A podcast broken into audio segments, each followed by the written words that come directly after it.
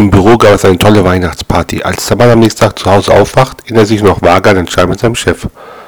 War da was? fragte seine Frau. Weiß Gott, antwortet sie. Du hast ihm gesagt, er könne sich zum Teufel stellen. Und dann hat er dich gefeuert. Er kann mich mal.